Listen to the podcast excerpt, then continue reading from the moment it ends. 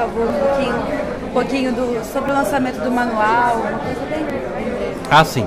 É, o, o, objetivo maior do evento é comemorar o Dia Internacional da Pessoa com Deficiência, que é o dia 3, comemorado no mundo inteiro. É, foi um dia instituído pela ONU. Nós estamos em comemoração internacional lançando o manual compreendendo a Convenção sobre os Direitos da Pessoa com Deficiência. Nosso objetivo é difundir maiores informações sobre a Convenção, é trazer conhecimento para a sociedade e as pessoas com deficiência sobre o manual e sobre os seus direitos que vêm através da Convenção.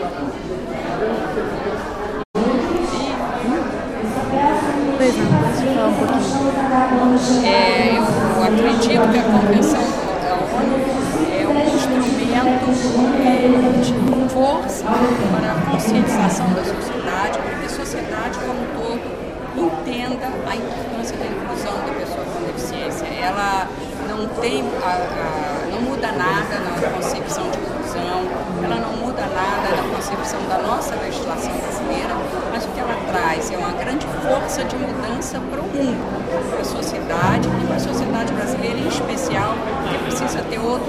sobre a pessoa com deficiência. No Brasil, a gente tem uma legislação muito avançada e ficou ainda mais avançada com a incorporação da Convenção, que tem estatura constitucional e que adota uma série de princípios, como uma concepção social da deficiência, uma ideia de igualdade substantiva, a, o dever do Estado de promover a sensibilidade no sentido mais amplo, promover a adaptação razoável é, dos ambientes, enfim.